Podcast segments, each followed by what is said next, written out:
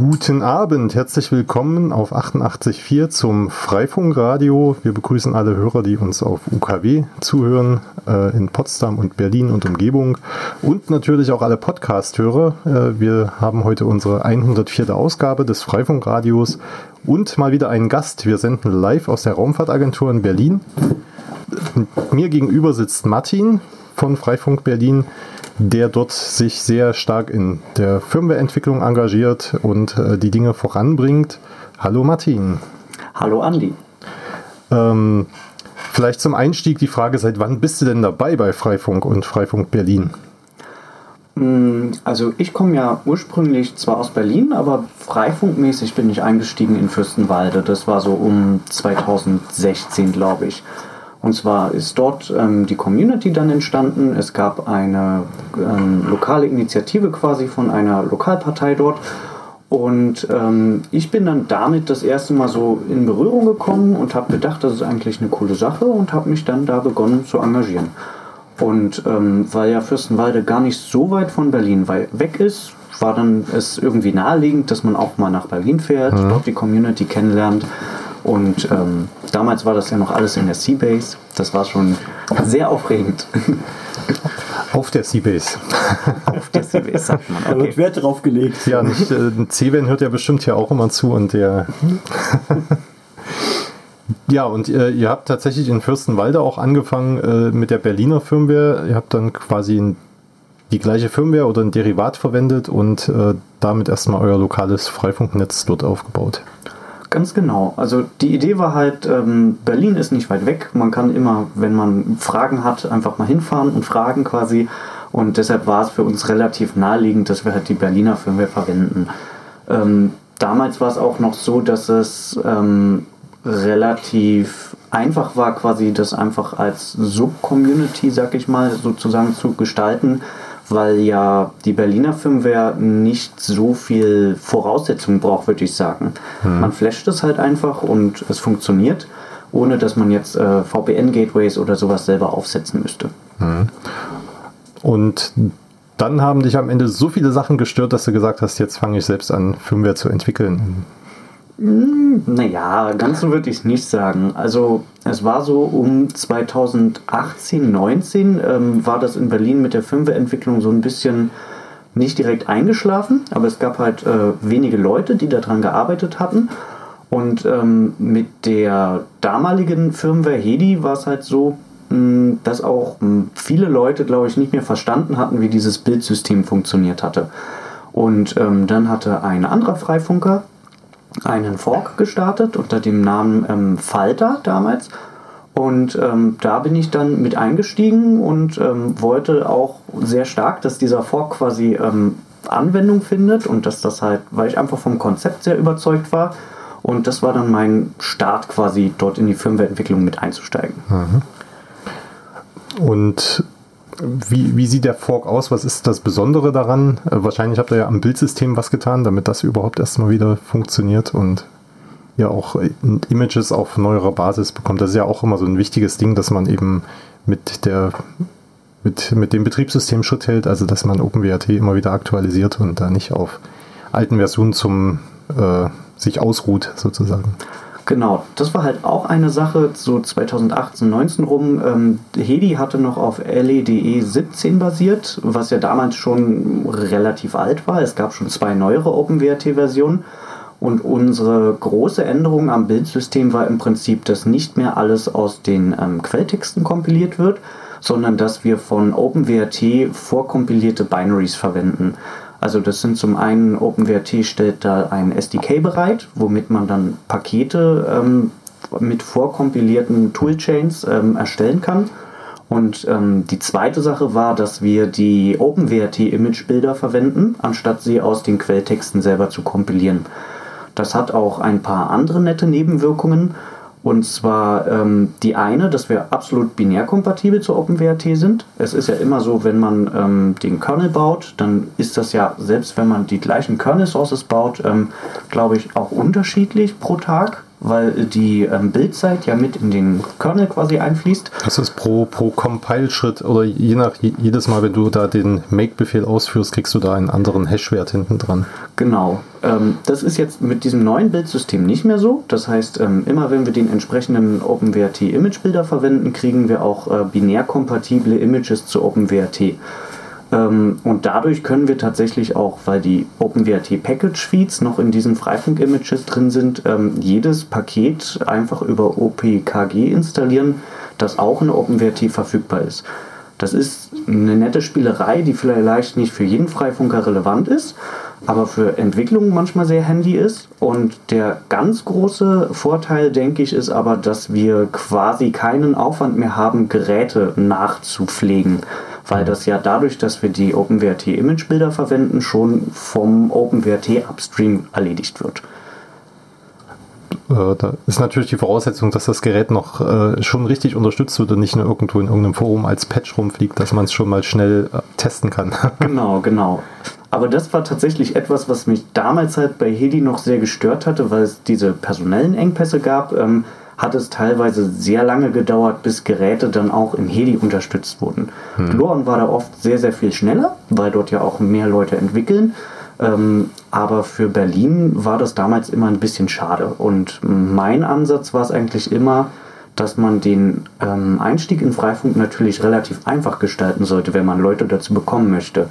Und wenn dann ähm, Leute, die einen gewissen Grad Einfachheit bevorzugen, halt nicht einfach einen Router aus dem Regal kaufen können, sondern stattdessen erstmal auf Flohmärkten suchen müssen, ist das zwar auch eine nette Sache, das ist auch gut für die Umwelt, mhm. Hashtag Nachhaltigkeit und so, aber es ist dann natürlich ähm, mehr Aufwand, den man in dieses Hobby investieren muss, was manche vielleicht nicht investieren wollen. Ja, das, äh, das stimmt. Also ich äh, entwickle ja in Weimar die Firmware mit, da machen wir ähnliche Dinge wie ihr in Berlin. Und wir versuchen da ja auch immer auf dem neuesten Stand zu sein, weil eben, wenn du dir Hardware bestellst, du weißt ja noch nicht mal, ob die Revision, diese Hardware-Revision, die du äh, geliefert bekommst äh, von deinem Händler, ob die die ist, die du dir wünschst oder schon die neuere, die eben noch nicht unterstützt ist oder erst im nächsten Release oder äh, was ja, weiß ich. Das stimmt. Da habe ich mich schon so oft drüber geärgert. Und der Händler weiß es auch nicht. genau. Aber oh, ich habe ja. hab schon gehört, es äh, wurden einige Händler schon konditioniert, die sich dann äh, entweder die Geräte zurücklegen, bis sie von OpenWrt unterstützt werden, weil sie wissen, dann werden sie gekauft.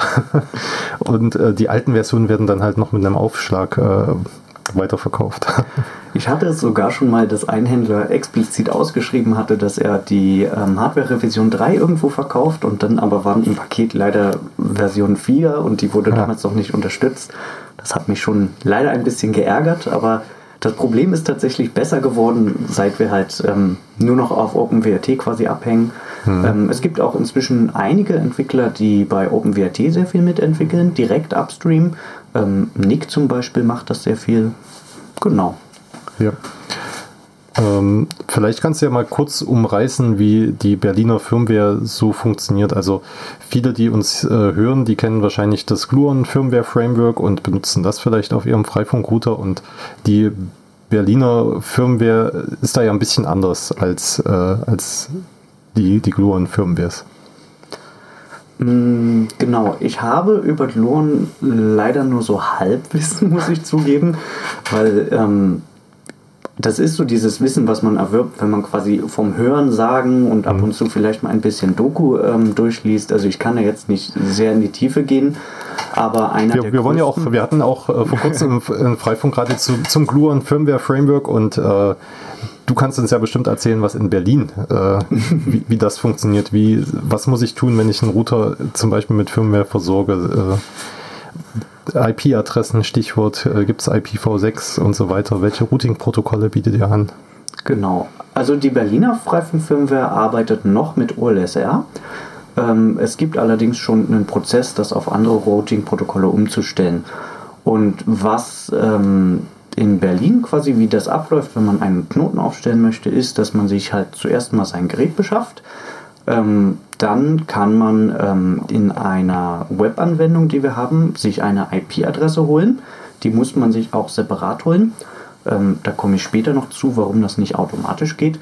Und dann flasht man im Prinzip seinen Router mit einer Firmware, die man auch von unserer Website herunterladen kann. Ähm, wenn man dann den Router geflasht hat und ihn das erste Mal startet, dann wird ähm, so ein Einrichtungsassistent gestartet, in dem man dann diese IP-Adresse, die man sich geklickt hat und ein paar zusätzliche Daten, also den Knotennamen, ähm, wenn man möchte, den ähm, Kontakt, damit auch andere Freifunker mhm. mit einem Kontakt aufnehmen können und halt eben die IP-Adresse hinterlegen kann. Ähm, warum ist das in Berlin so, dass man diese IP-Adresse selber eintragen muss? Ähm, wir machen das aus einem Gedanken der Dezentralität. Also wir wollen wirklich, dass unser Freifunknetz auch ohne externe Infrastruktur funktionieren kann. Deshalb konfigurieren wir das alles auf den Routern und in der Theorie ist es so, wenn halt das Internet außerhalb des Freifunknetzes ausfallen sollte, was hoffentlich nicht passiert, ähm, dass dann das Freifunknetz tatsächlich auch noch weiterläuft und weiterhin mit seinen Diensten erreichbar ist.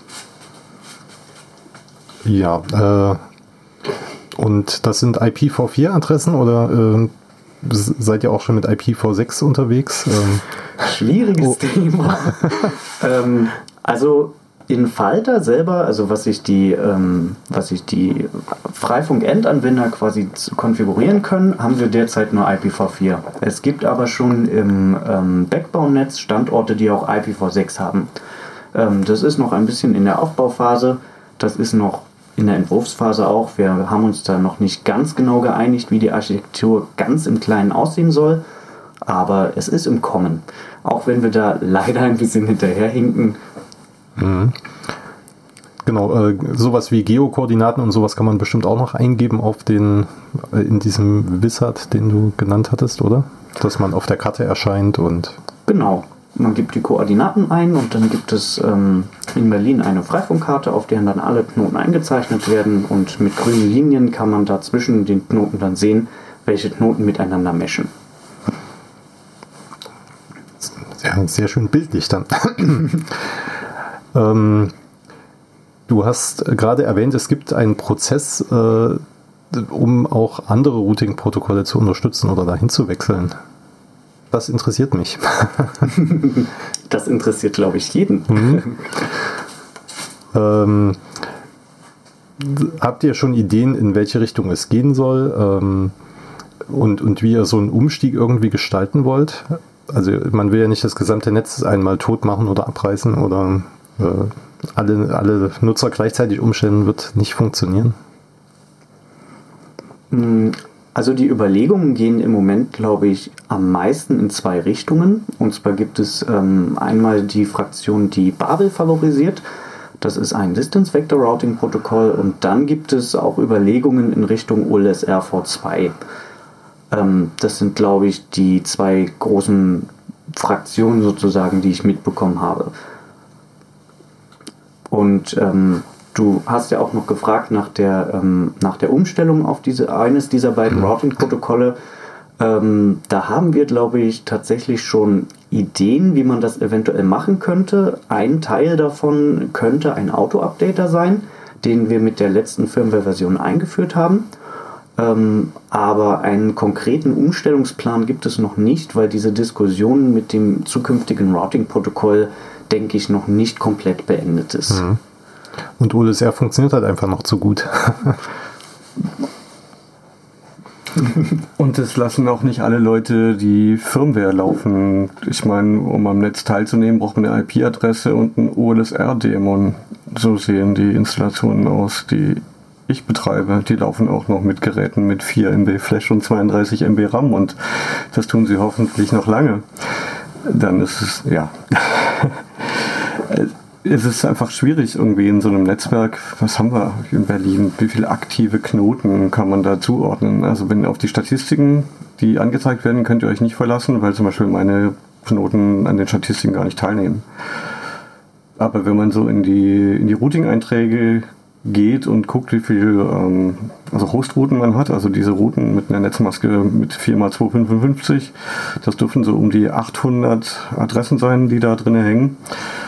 Und ja, also bei meinen Geräten ist es nur ein Interface, das diese, also diese Host, also diese geschlossene Netzmaske hat.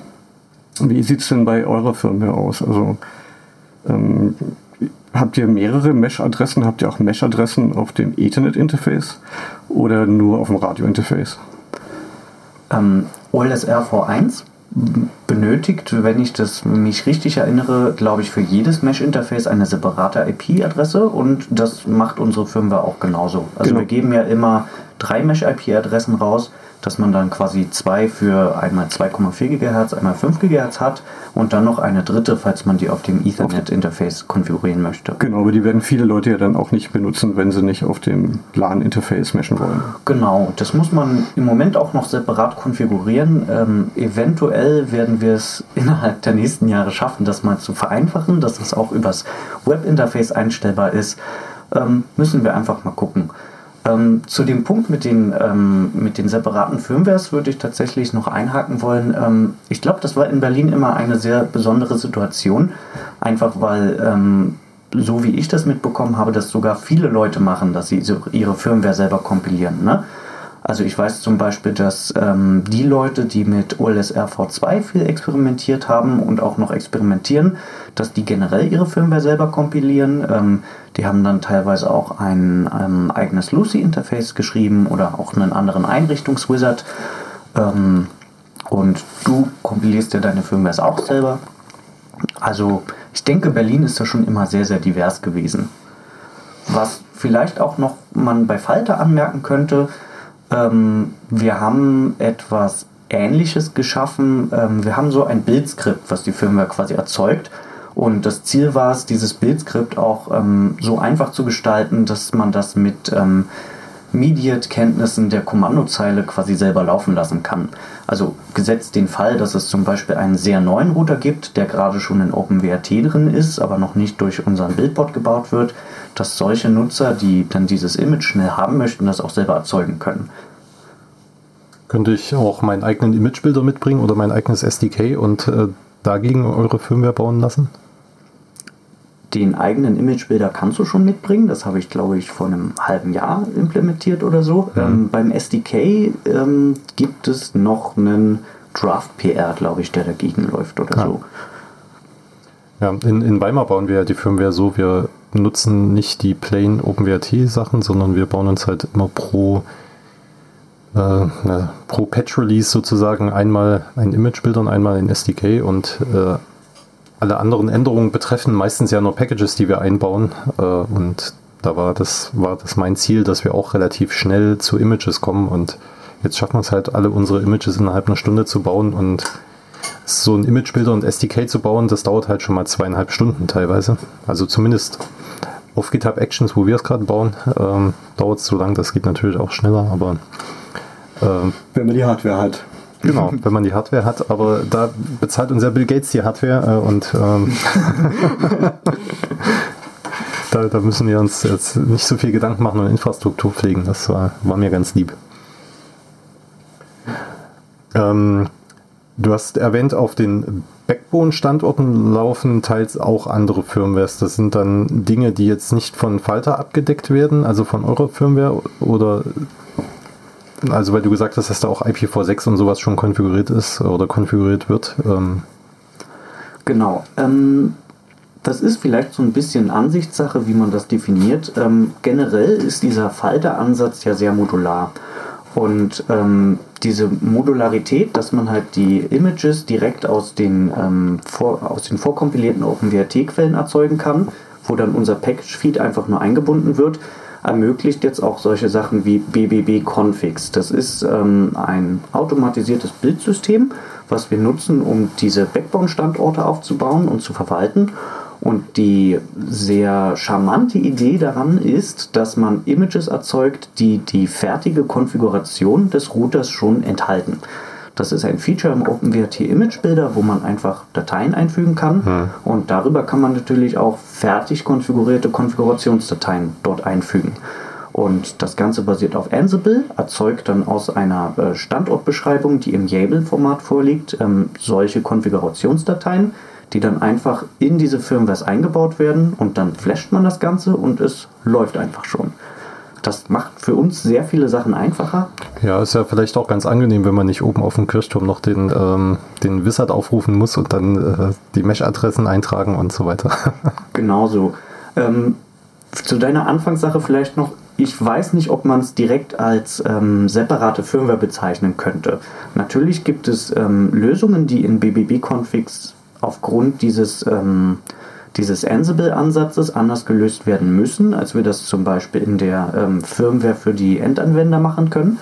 Aber ähm, ob das jetzt direkt eine separate Firmware ist, ähm, ich bin mir nicht so sicher. Da müsste man vielleicht noch mal andere Leute fragen, wie die das sehen. Ja, muss man vielleicht noch eine Radiosendung machen. ähm, ja, äh, zu, zur Firmware-Entwicklung selbst. Ähm, Ihr arbeitet, glaube ich, auch auf GitHub mit eurer Firmware, habt da die ganzen Packages und das meiste, was ihr tut, äh, baut ihr auch ein Package dafür. Ihr macht ja keine dreckigen Skriptsachen irgendwie, sondern es sind dann meistens dreckige Skripte in OpenWrt-Packages, die ihr dann verpackt. Ganz genau so ist es. Also dieser Ansatz, dass man natürlich alles auf die OpenWrt-Quellen baut, zwingt einen quasi dazu, das mit diesen ähm, Packages zu machen, auch wenn man Patches anwenden möchte. Ähm, äh, und die dreckigen Skripte trifft es schon ganz gut. Also mhm. ähm, ich kann mich noch erinnern, es gab einmal einen Lucy-Bug, den wir dann dadurch behoben haben, dass wir quasi ein Skript geschrieben haben und das in ein Paket verpackt haben, was dann quasi nach dem ersten Wizard Run, Run so Patches am Lucy-Quelltext auf den Routern vorgenommen hat. Ähm, klingt sehr wild, ist vielleicht auch nicht die allerbeste Software Engineering Technik, aber mhm. es hat irgendwie schon funktioniert und es war okay. Tja, da kann ja jeder eure Pakete dann äh, auch mitverwenden. Aber die sind äh, teilweise sehr Berlin-spezifisch, oder? Also die ist jetzt nicht so, dass die irgendwo in den Upstream-Package-Streams landen, sondern dann eher noch bei euch irgendwie liegen. Genau, das ist vielleicht eine ähm, Schwäche, die wir damals äh, gemacht haben, dass wir einfach gesagt haben, weil wir es halt schnell hatten wollten, dass wir alle Pakete selber in unser eigenes Repo rüber kopiert haben und dann da unsere Änderungen eingepflegt haben. Ähm, wir haben das mit dem Upstream von Paketen in die allgemeinen Freifunkfeeds, die ja zum Beispiel auch mit der Weimarer Firmware geteilt werden, das haben wir vielleicht so ein bisschen verpasst in letzter Zeit, aber ich denke, das sollte man auch wieder aufleben lassen ist ja durchaus sehr praktisch. Genau, ja, ich glaube, es war einfach sehr wenig Traffic auf den äh, Paketen in, letzten, in letzter Zeit, aber wenn man da wieder äh, stärker zusammenarbeitet, dann kann man sich bestimmt auch Doppelentwicklung im Freifunk-Universum auch ersparen. Genau. Ja, äh, woran entwickelt ihr denn aktuell so? Was sind eure dringenden Punkte? Äh, wo wollt ihr vorankommen? Wo soll es hingehen? Also mein persönliches Projekt oder meine Pers mein persönlicher Wunsch ist, dass es im Berliner Freifunknetz wieder mehr Dienste gibt. Ähm, ich weiß nicht, ob ihr in Weimar zum Beispiel Dienste im Freifunknetz habt, aber die Idee ist in Berlin halt jemand. Die wenigen, die ich eingestellt habe, ja. Ach schön, cool. Kannst du ja vielleicht gleich noch erzählen, was ihr so habt. Ähm, also wir haben zum Beispiel eine Webcam. Ähm, ich habe letztens angefangen, einen Blog im Freifunknetz zu schreiben in Berlin ähm, was haben wir denn noch? Ah, es gibt eine Wetterstation auf der Scherer Straße 8. Da kann man auch die Daten sich im Freifunknetz angucken. Früher gab es natürlich noch viel mehr Dienste im Freifunk, aber mein Wunsch wäre es, dass es wieder mehr Dienste gibt im Freifunknetz, weil es ja auch irgendwie so ein bisschen wie ähm, Internet im Kleinen ist und Internet vielleicht ein bisschen verspielter mit etwas mehr hm. Freiheiten. Und ähm, mein Projekt war es jetzt quasi, dieses Einrichten von Diensten zu vereinfachen. Weil Dienste im OLSR-Dämon einrichten ist irgendwie so ein bisschen mm, meh. Ja, die Syntax ist abenteuerlich, die man dazu benötigt. abenteuerlich ist ein bisschen freundlich ausgedrückt, würde ich noch sagen. Ich fand auch immer ein bisschen schade, dass der OLSR-Dämon dann ein bisschen schweigsam darüber ist, wenn man die Syntax verletzt hat beim Eintragen zum mhm. Beispiel. Mhm. Und mein Projekt war es jetzt, das mit einer ähm, Lucy-App quasi zu vereinfachen, dass man weniger Fehler beim Eintragen macht, dass das auch mehr Leute mit weniger Wissen machen können und so dann mehr Dienste wieder im Freifunknetz entstehen. Mach's gleich als Paket im Freifunk-Package-Stream. Kann ich gerne machen. Mhm. Ist, ist zwar sehr spezifisch, weil es im Moment nur mit OLS RV1 kann, aber Kann ich gerne abstimmen. Weimar wird auch noch OLS RV1 eingesetzt. Genau, und ansonsten stünde demnächst auch die, ähm, das Update auf OpenWrt 22.03 war es an. Mhm. Also wir sind im Moment noch mit, den, äh, mit der Endanwenderversion auf 21.02 war das. Ne? Und das müsste dann mal demnächst geupdatet werden. Aber es ist natürlich auch wieder schwierig. Es ist ein Freizeitprojekt, äh, Zeit neben allen anderen Dingen noch zu finden, zu entwickeln. Ja, das äh, äh, zu, zum Glück äh, kann man in dem Bildsystem das relativ einfach inzwischen machen. Also zumindest da, wo ich die Dinge baue, dann werden halt einfach ein paar Git-Commit-IDs äh, getauscht und dann baut er schon die neue Version. Und äh, jetzt haben wir auch gerade in OpenWrt erlebt, dass auch mal sich kritische Sicherheitsfixes innerhalb von wenigen Tagen irgendwie äh, reingebracht werden. Da, äh, da ging es einmal heiß her, so auf den Bildbots, glaube ich. Das stimmt, das waren diese WLAN-Fixes, ja, ne? genau. Die, die auch wirklich sehr schnell da waren, fand ich. Genau, da war ich auch sehr überrascht. Das war ja, glaube ich, ähm, kaum war die Version, äh, das dritte Point Release äh, veröffentlicht, kam schon eine Woche später, glaube ich, Nummer 4. Mhm. War ich sehr positiv überrascht tatsächlich.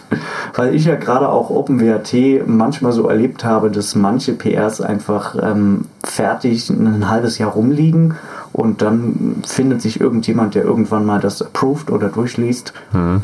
und dann hat man neuen Code. Ja. ja, wie viele Leute entwickeln eigentlich mit in der Berliner Firmware? Wie groß ist euer Team?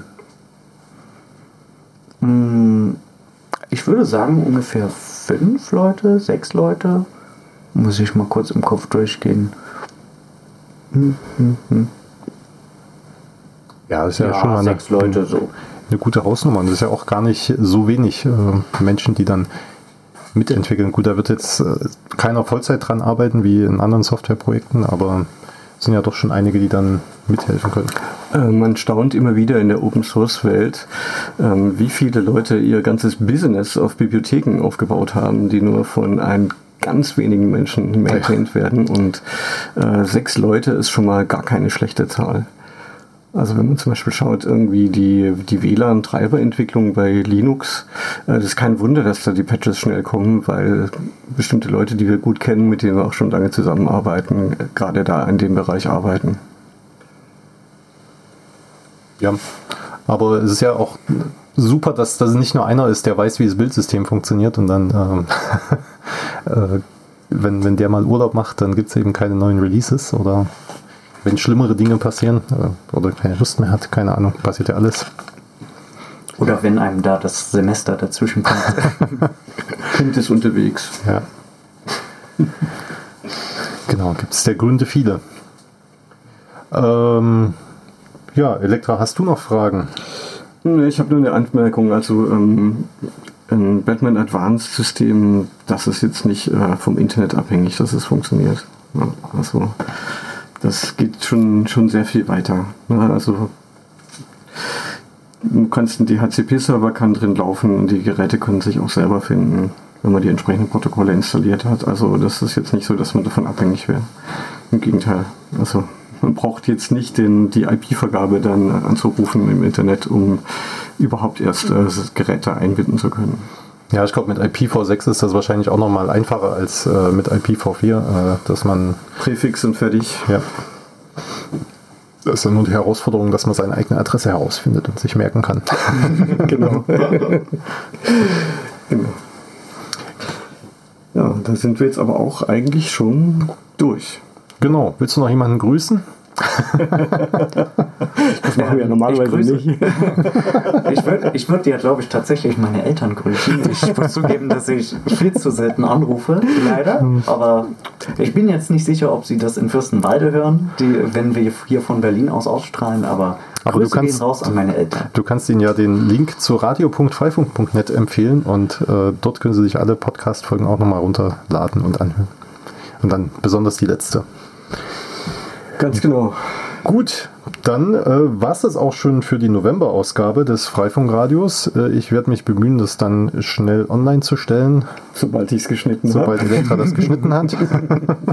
Aber wir machen doch nur einen One-Shot hier. Also da. Ja, da war jetzt ein Tiefbass dabei, genau. Mhm. Ansonsten hört ihr uns wieder am zweiten Dienstag im Monat ab 20 Uhr live in Berlin und Potsdam auf 88,4 MHz und 90,7 habe übrigens herausgefunden, mit meinem Auto, mit dem Autoradio komme ich fast bis Sachsen-Anhalt. Kurz vor der Grenze ist dann die Reichweite zu Ende, aber your results may vary depending on was für Empfänger ihr und Antennen ihr habt. Ja. Genau, also das war's wieder von Freifunkradio und äh, vielen Dank fürs Zuhören und vielen Dank Martin fürs Kommen. Ja, danke schön.